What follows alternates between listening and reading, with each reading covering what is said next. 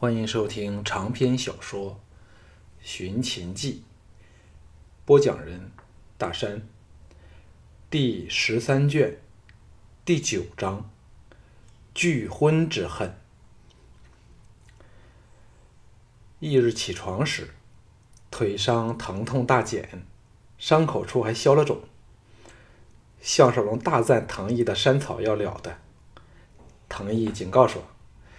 这两天你绝不可做激烈的动作，否则伤口爆裂了，麻烦就大了。项少龙心中一动，说：“我想到了最佳的应付莫傲和管仲爷阴谋的方法了，就是因伤退出狩猎。横竖说起打猎，我比你们差远了。”唐毅笑道：“那会使很多人失望喽。”吃早点时。吕不韦忽然派人招他往见，项少龙想起了吕吕娘荣的事儿，大感头痛，无奈之下只好匆匆赶往相府。在府门外遇上了前往南门都尉衙署的管仲爷，后者全无异样神态的向他执下属之礼，笑道：“这几天很想找项大人喝酒聊天，只恨公司两忙，抽不出时间来。今天出门遇贵人。”相请不如偶遇，不如今晚由我请客，加上昌文君兄弟，大家欢叙一夜。由于两个人间那种微妙的关系，反而使得项少龙难以拒绝，无奈答应后，装出了抱歉的神态道：“呃，因为吕雄的事累得管大人官降一级，我……”管仲爷哈哈一笑，拉着他走到一旁，低声说。向大人，勿将此等小事放在心上。吕雄是自取其咎，怨不得别人。小弟降职也只是难难卸罪责而已呀。项少龙听得心中生寒，这个人城府之深，的确是叫人心中凛然。定下了今天晚上见面的时间和地点之后，项少龙这才往书斋拜见吕不韦。吕不韦正在吃早点。请项少龙坐下，和他共进早膳。素荣说：“听城卫的报告说，少龙昨天黄昏在城外遇袭了，受了箭伤。这究竟是怎么回事？知道是谁做的吗？”项少龙道：“他们都蒙了头脸。不过，假如我没有猜错，其中一个人应该是田丹的手下猛将旦楚。”吕不韦脸色微变，借吃糕点掩饰心中的震荡。项少龙明白他动容的原因，因为假设田丹成功了，最大的嫌疑者将是他吕不韦本人，那等于田丹在陷害吕不韦了。项少龙索性坦然说：“田丹已经识破了我董马痴的身份，由于我有位好朋友落在他手上，他竟以此威胁我。”幸好，当时被我看穿了，那位朋友早就被他害了，所以一时气愤之下，当着他的脸说要杀他报仇，他自然要先发制人了。吕不韦沉吟不语，好一会儿后才说：“他怎能把时间拿捏的这么天衣无缝啊？就好像是为了吕雄这个蠢蠢材的事儿，我心怀不忿，派人去找你算账的模样一样。”幸好，当时我是和你一道离开的，在时间上赶不及派人去跟着你和那两个刁蛮女，否则我也脱不了关嫌疑呀。项少龙心中佩服吕不韦，无论是气魄、风度，均有使人为之慑服、甘心为他卖命的魅力。就像眼前这番说话，便充满了推心置腹的坦诚味道。项少龙说。当日在邯郸时，田丹曾暗示在咸阳有与他勾结的人，还表示没有对付我的把握。那个人当然不应该是指吕相你，该是昨天到会的其他六位大臣之一呀。吕不韦点头说：“嗯，陆公、徐仙、王和和蒙骜四个人都应该没有问题，余下的就只有蔡泽和王冠两个人了。”其中又以蔡泽的嫌疑最大，说到底，他仍是因为我而掉了宰相之位。哼，竟然摆出了一副依附于我的模样。你看我如何收拾他吧。”项少龙吃了一惊，说：“还是查清楚一点才决定吧。”吕不韦冷笑道：“这事儿我自有分寸。对了，娘荣的事儿你决定了？”项少龙想起了“无毒不丈夫”这句话，把心一横，说：“吕相如此看得起我项少龙，我怎敢不识抬举？”此时，就在此时，窗外传来了一声娇斥。且慢！两个人同时吓了一跳时，爱穿红衣的吕娘荣像一团烈火般的推门而入，先对吕不韦说：“爹不要怪魏守卫有书职守，是我不准他们张声的。”项少龙忙站起来行礼。吕不韦皱眉说：“爹和项统领有密事商量，蓉儿，你怎么可以在外面偷听啊？”吕娘荣在两个人之前亭亭亭亭玉立，娇憨地说：“只要是有关娘荣的钟声，娘荣就有权来听。入乡随俗，秦人既有挑婿的风俗，娘荣身为堂堂右相国之女，也应该有这种权利。娘荣有逾礼吗？”吕不韦和吕项少龙两个人面面相觑，都不知道应该如何应付这个刁蛮女。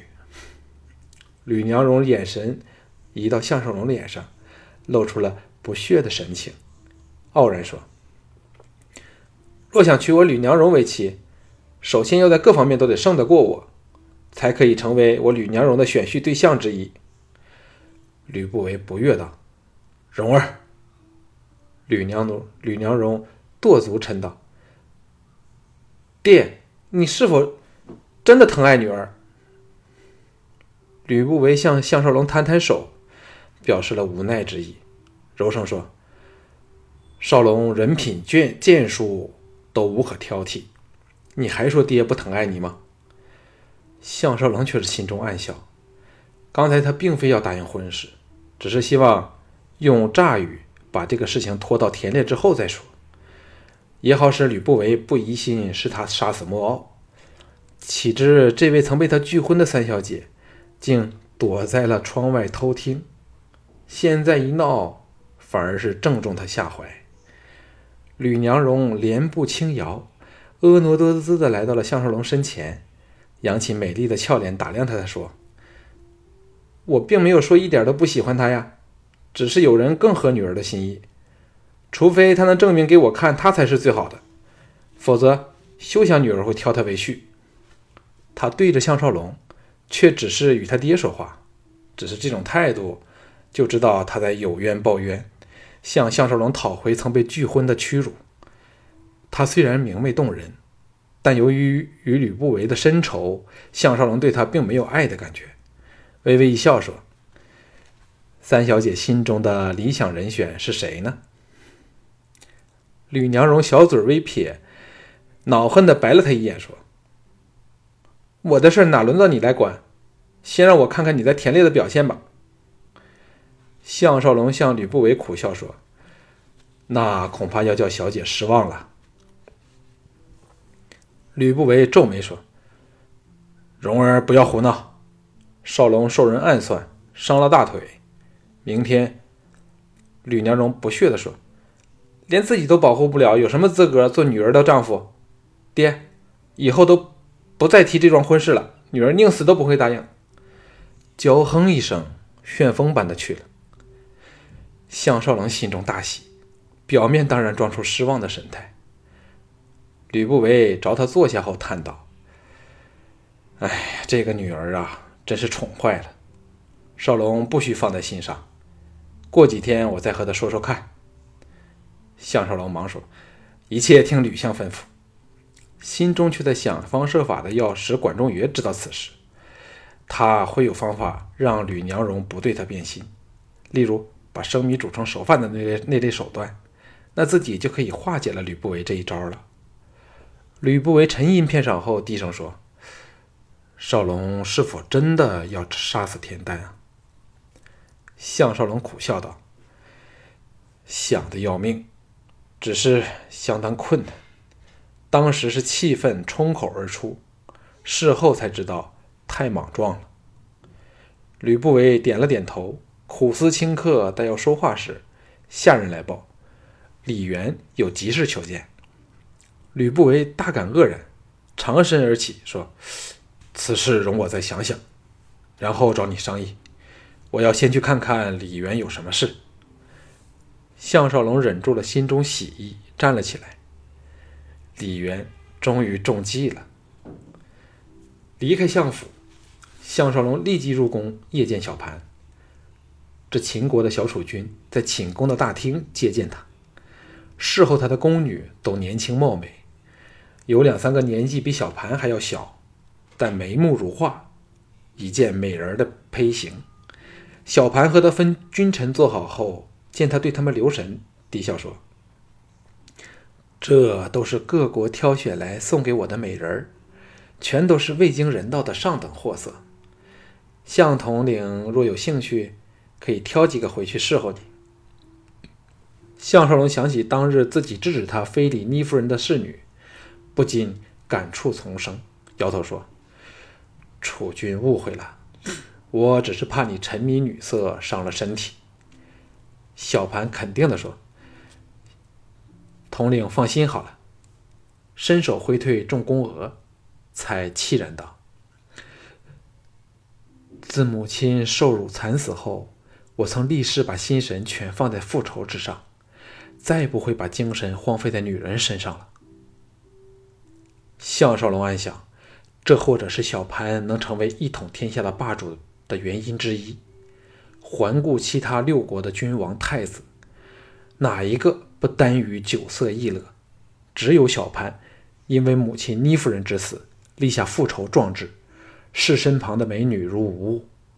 点头说：“女人有时也可调剂身心，但最紧要有节制。”小盘说：“领教了，秦大夫也常提醒我这方面的事儿。”顿了顿，又说：“听昌文君说你受了箭伤，去探你时，师傅却早睡了觉，害得我担心了一晚。究竟是怎么一回事？”项少龙把事情说出来后，小盘也想不到，也想到了吕不韦指出的问题，动容说：“这事儿必有内奸。”否则不会晓得那两个女娃子会缠你出城比斗。项少龙说：“这事儿交由吕不韦去烦恼吧。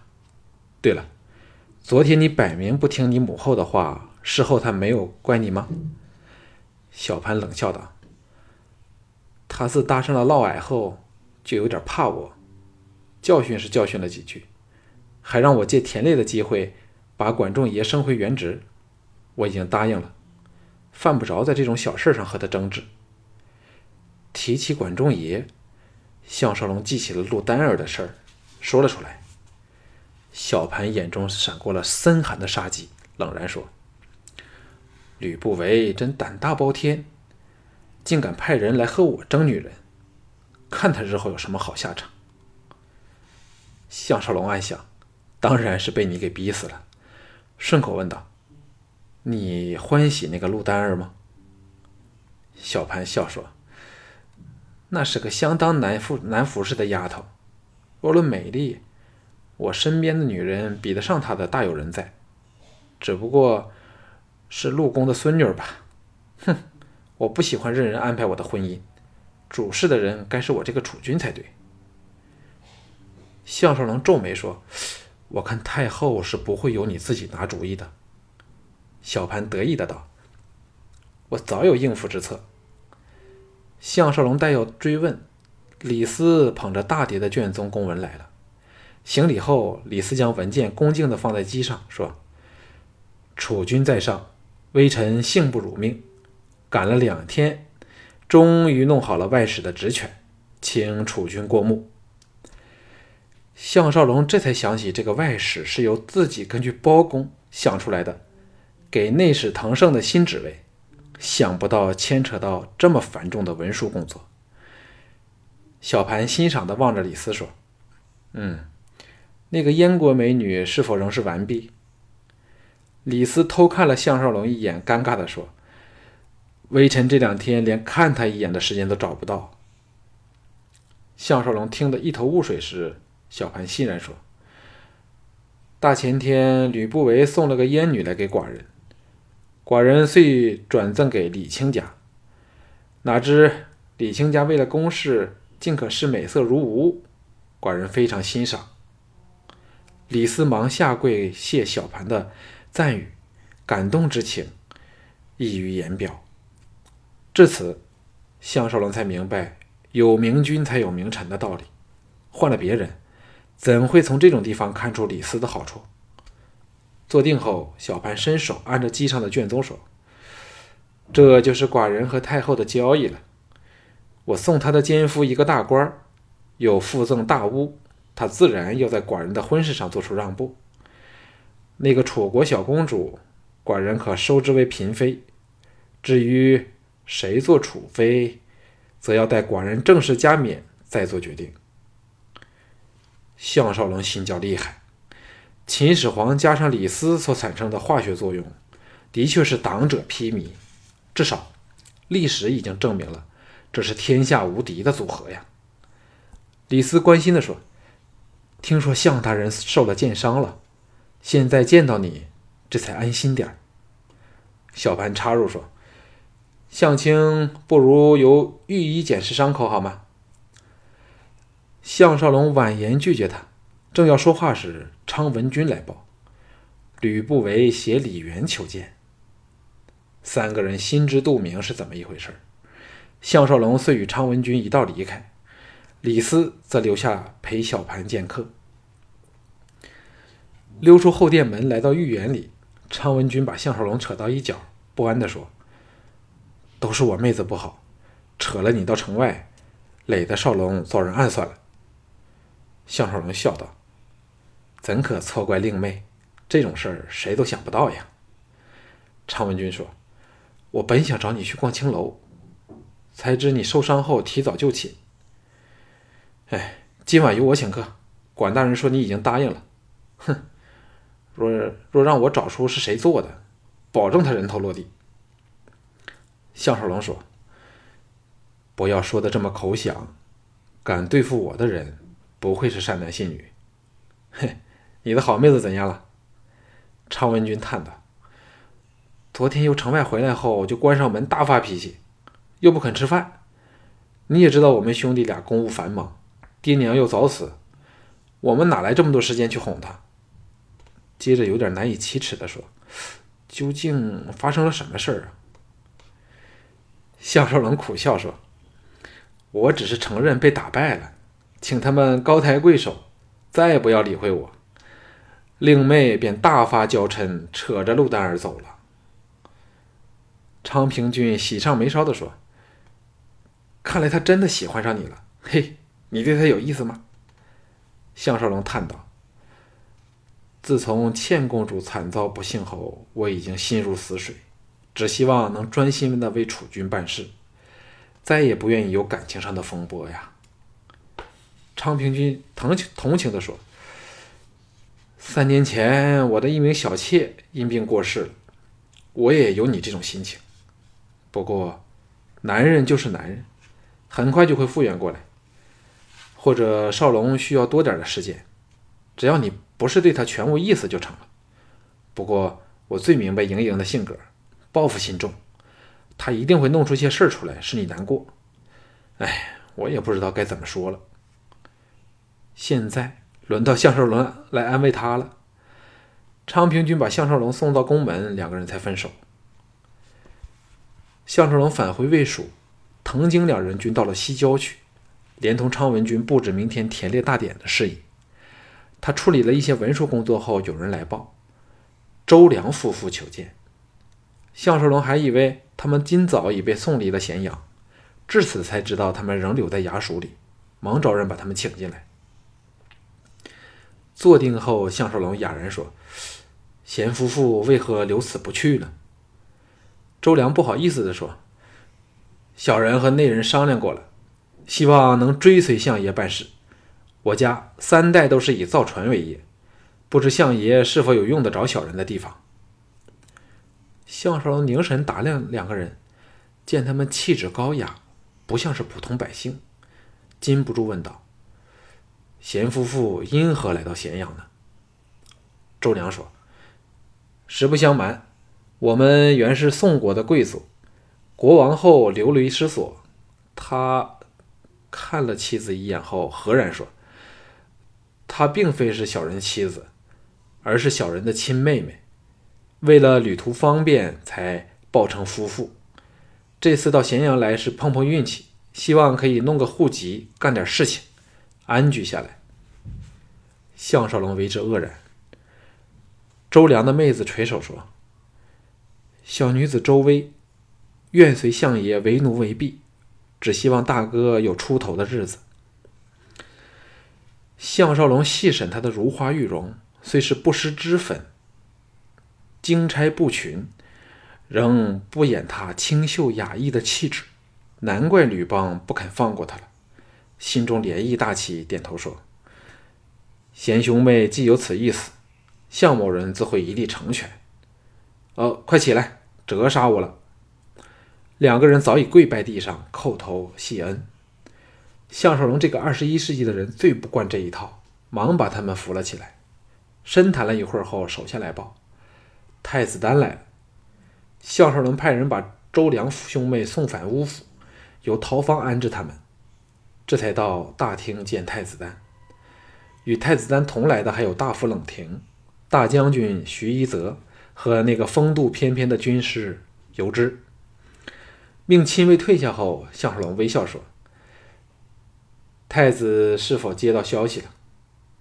太子丹佩服的道：“项统领果然有惊人本领。李渊真个要立即赶返楚国，不知道项统领使了什么呀奇谋妙计呢？”项少龙避而不答，说。些微小事何足挂齿？这不知太子是否决定与项某共进退呢？太子丹识趣儿的没有寻根究底，把手递到他的身身前。项少龙伸手和他紧握了好一会儿，两个人才齐声畅笑，两对眼睛眼神紧锁在一起，一切尽在不言之中。对于太子丹来说，眼前最大的威胁并非秦国。而是田丹这个充满了王焉野心的强邻。放开手后，太子丹说：“此事儿我不宜出面。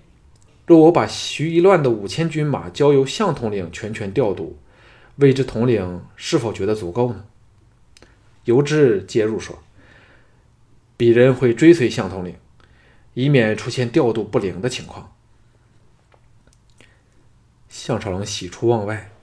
想不到太子丹这么爽脆的和信任自己，欣然说：“若是如此，田丹休想能保着项上人头。”又商量了行事的细节后，太子丹这才告辞离去。